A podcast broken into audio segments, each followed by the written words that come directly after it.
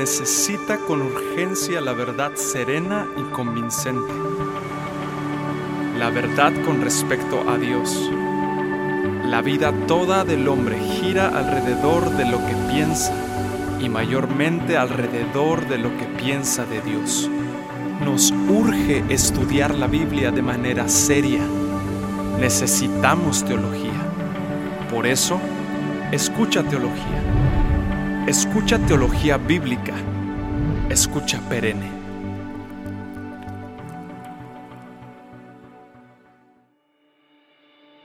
En el estudio de la teología es importante conocer los atributos comunicables e incomunicables de Dios. Cuando hablamos de los atributos incomunicables nos referimos a aquellos que le pertenecen exclusivamente a Dios. Son los atributos que nosotros no podemos ni debemos imitar. Porque se trata de la esencia del ser de Dios. Por ejemplo, omnipotencia, omnipresencia, aceidad, atemporalidad, impasibilidad. Son atributos incomunicables, porque por más que quisiéramos, nunca seremos omnipresentes. El maestro bíblico Josías Grauman dice, aunque el Espíritu Santo nos está transformando cada día a la imagen de Dios, no nos está haciendo cada día más omnipresentes. En contraste, los atributos comunicables son los que tienen que ver con el carácter divino de Dios y sí pueden comunicarse al hombre.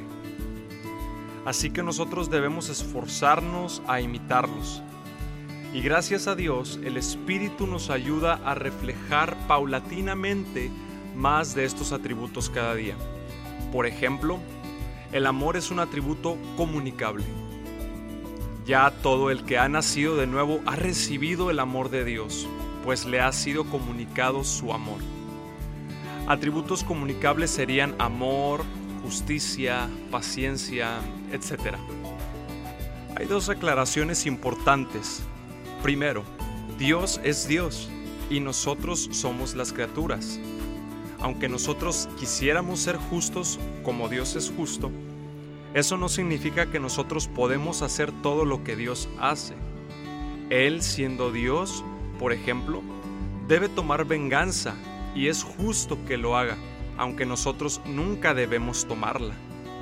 Segundo, siempre que hablamos de los atributos de Dios, debemos recordar que los atributos de Dios no describen las diferentes partes de Dios. Nosotros dividimos los atributos de Dios en dos categorías para ayudarnos a pensar. Pero Dios es indivisible. Él no tiene partes. Todo su ser es justo, como todo su ser es amoroso, como todo su ser es omnipresente. Sus atributos no se compiten dentro de su ser, sino que viven en perfecta armonía. Profundicemos en la preexistencia de Dios.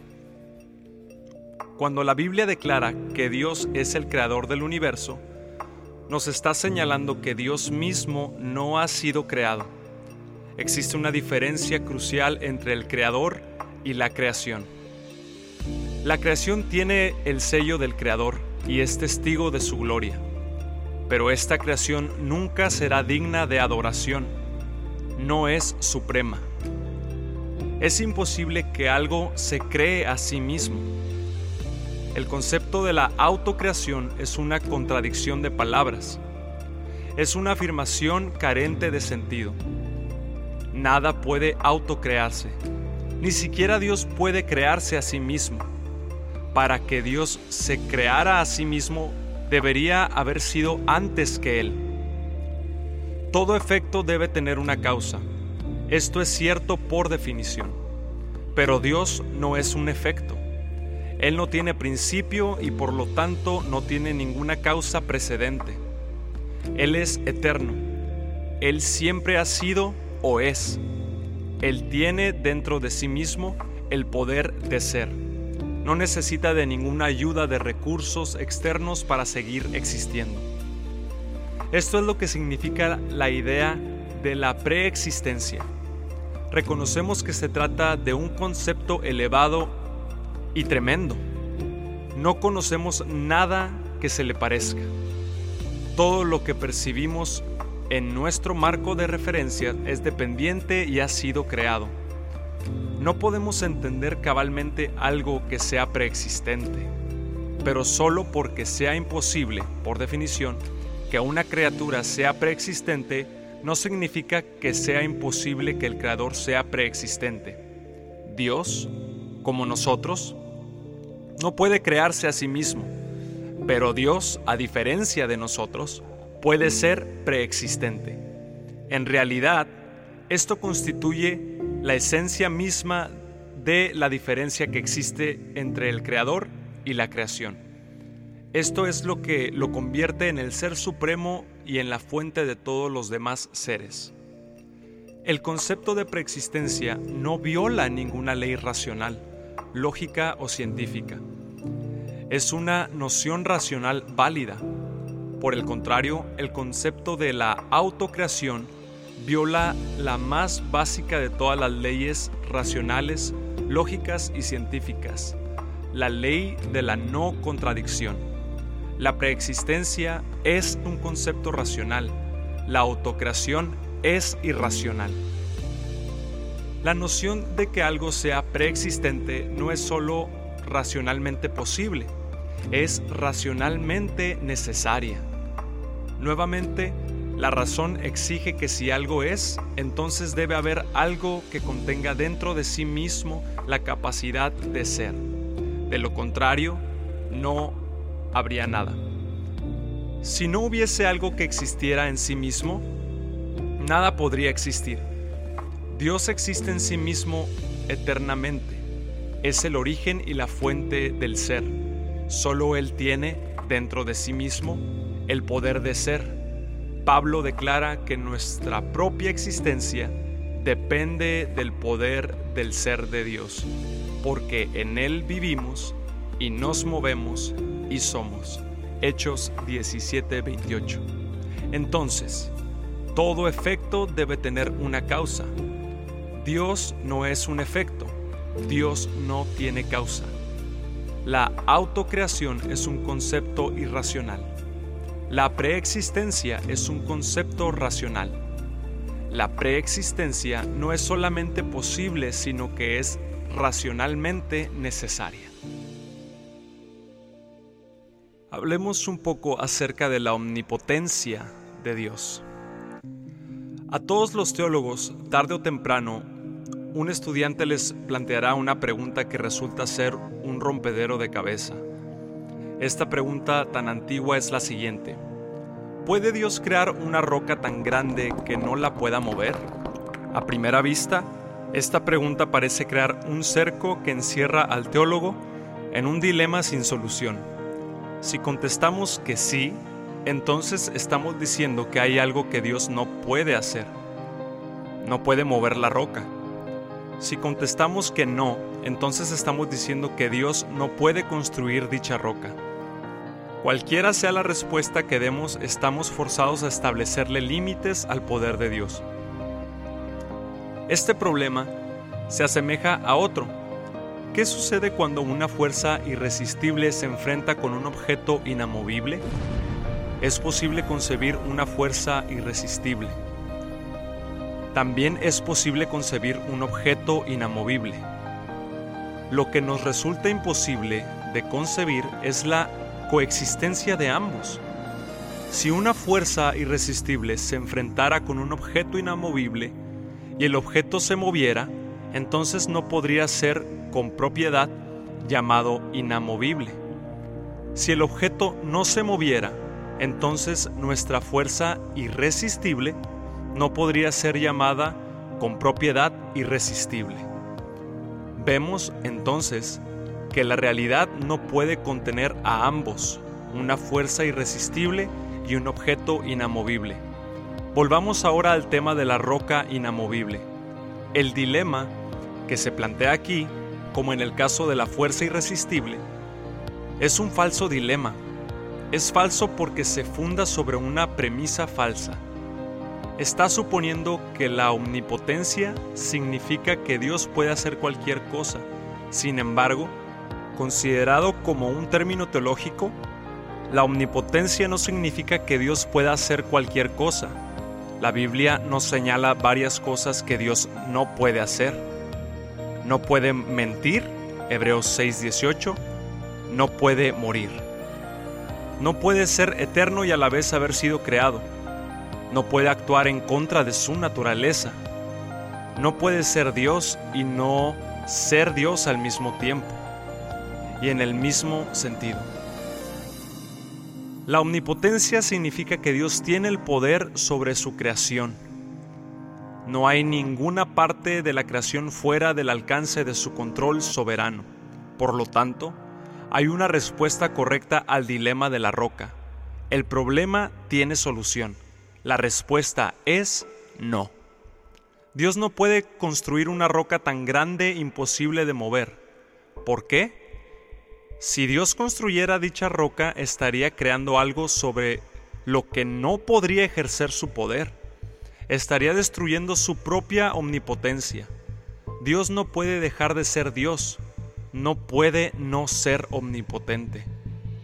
Cuando la Virgen María se vio confundida por la anunciación de Gabriel sobre la concepción de Jesús en su vientre, el ángel le dijo, porque nada hay imposible para Dios. Lucas 1:37. El ángel le estaba recordando a María la omnipotencia de Dios. Lo que para nosotros es imposible, para Dios es posible. Decir que nada es imposible para Dios significa que Dios puede hacer cualquier cosa que sea su voluntad. Su poder no está limitado por limitaciones finitas, Nada o ninguna cosa puede restringir su poder. Sin embargo, su poder todavía está limitado por lo que Él es. El pecado le es imposible porque uno no puede pecar si no lo desea.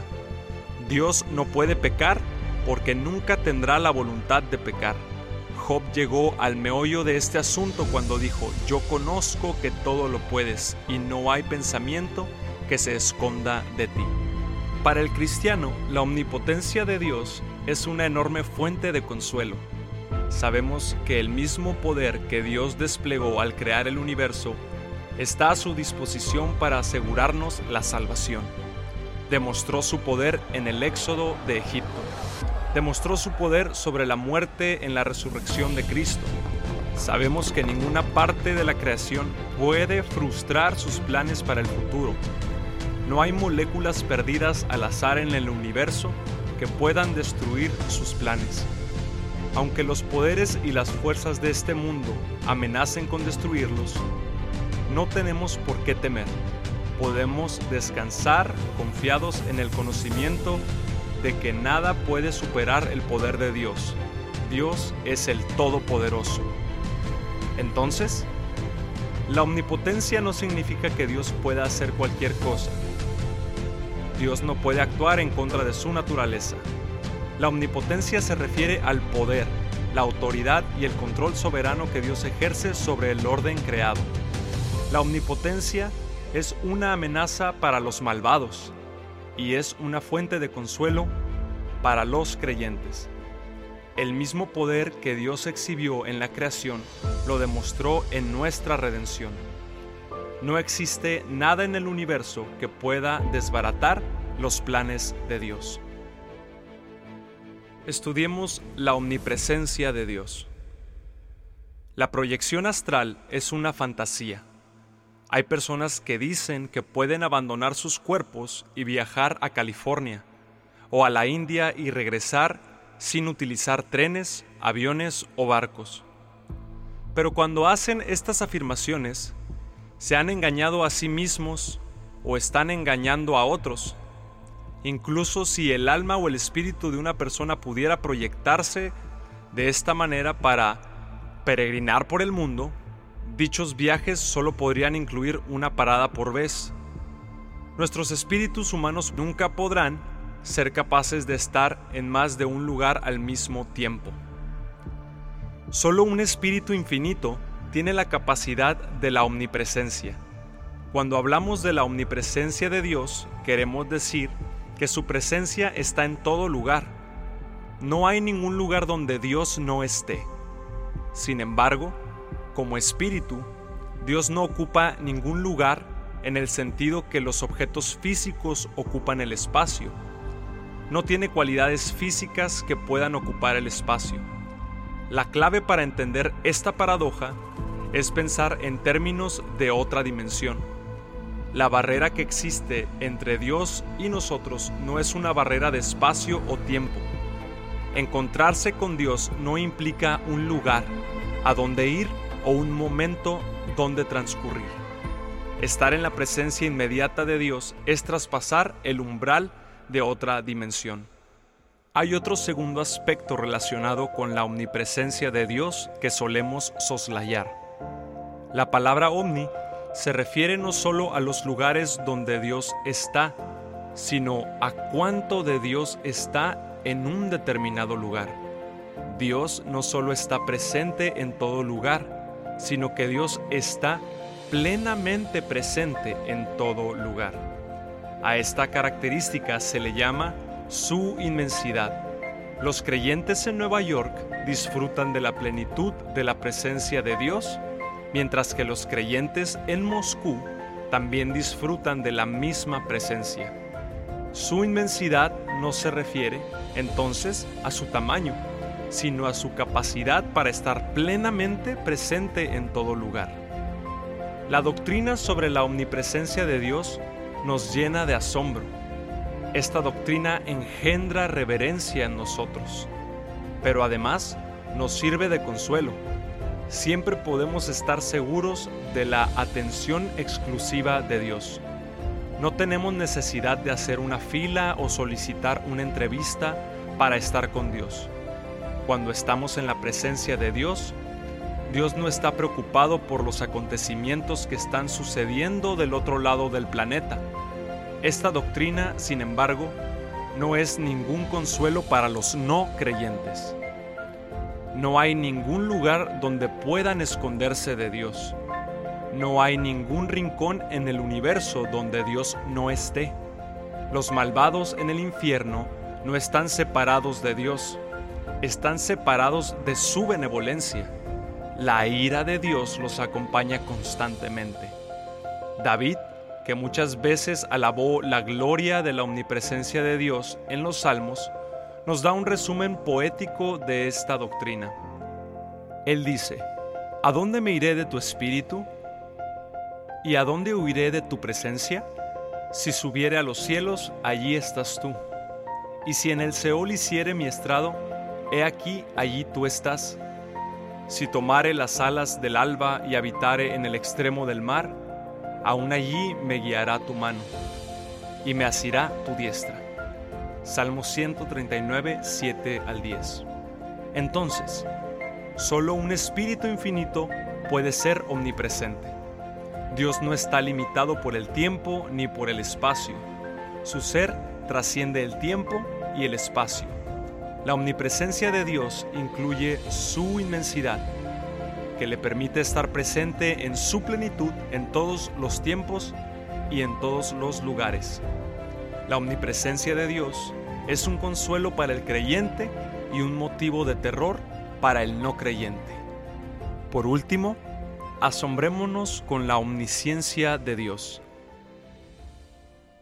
La palabra omnisciencia significa tener todo, omni, conocimiento, ciencia es un término que solo puede ser apropiadamente aplicado a Dios. Únicamente un ser que es infinito y eterno es capaz de conocer todo. Dios, siendo infinito, es capaz de ser consciente de todas las cosas, de entender todas las cosas y de comprender todas las cosas. Nunca aprende nada ni adquiere nuevos conocimientos. El futuro, así como el pasado y el presente, le son completamente conocidos.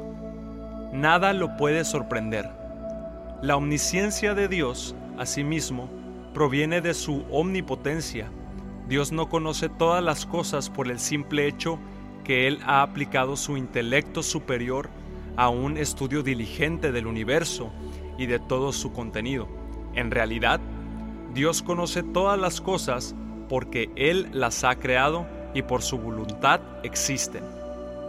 Como soberano del universo, Dios controla al universo. Si bien algunos teólogos han intentado separar estas dos cosas, sería imposible que Dios conociera todo si no controlara todo. Y sería igualmente imposible que Dios controlara todo si no conociera todo. El conocimiento de Dios es absoluto en el sentido que Dios siempre tiene conciencia de todas las cosas. El intelecto de Dios es distinto al nuestro en que Él no tiene que acceder a la información como un computador accede y abre un archivo. Todo tipo de conocimiento está siempre directamente delante de Dios. El conocimiento de Dios de todas las cosas es una espada de doble filo. Para el creyente, este pensamiento le brinda seguridad. Dios mantiene el control. Dios comprende. A Dios no lo confunden los problemas que nos confunden a nosotros. Para el no cristiano, sin embargo, esta doctrina vuelve a enfatizar el hecho de que las personas no pueden esconderse de Dios. Sus pecados están expuestos. Como Adán, procuran esconderse. Sin embargo, no hay ningún rincón en el universo fuera del alcance de la mirada de Dios, de su amor y de su ira. La omnisciencia de Dios es también una parte crucial de la promesa de Dios de traer la justicia a este mundo. Antes de que un juez pueda dar su veredicto justo es necesario que esté al corriente de todos los hechos. No hay ninguna evidencia que pueda ser encubierta del escrutinio de Dios. Cualquier circunstancia atenuante será conocida por Dios. Entonces, omnisciencia significa todo conocimiento. Únicamente un ser infinito puede poseer un conocimiento infinito. La omnisciencia de Dios se basa en su carácter infinito y en su omnipotencia. La omnisciencia de Dios es crucial para el papel que desempeña como juez de este mundo. Con esto, damos por concluida nuestra serie Los atributos de Dios. Si tu deseo es seguir creciendo en el conocimiento de Dios, y en desarrollar una adoración más trascendente hacia Dios, te invitamos a escuchar los episodios anteriores, los atributos de Dios, parte 1 y parte 2. Con esto, damos por concluida también nuestra primera temporada. Esperamos encontrarnos nuevamente en nuestra segunda temporada de perenne conferencia teológica. El carácter de Dios es maravilloso y nos invita a ti y a mí a conocerle a través de las escrituras. Hasta la próxima. Todo teólogo es un amator Dei, un enamorado de Dios, y no tiene vergüenza de confesarlo, sino que realiza todo su quehacer teológico desde ese pozo profundo de amor. Mientras más profundo vayamos en la palabra de Dios, más alto nos elevaremos y adoraremos a Dios. El estudio teológico debe generar en la persona una actitud de sumisión al Señor tal que su conocimiento se vea corroborado por su testimonio. El propósito último de estudiar teología es simplemente el de producir una actitud cada vez menos centrada en el yo y más hacia la persona de Cristo.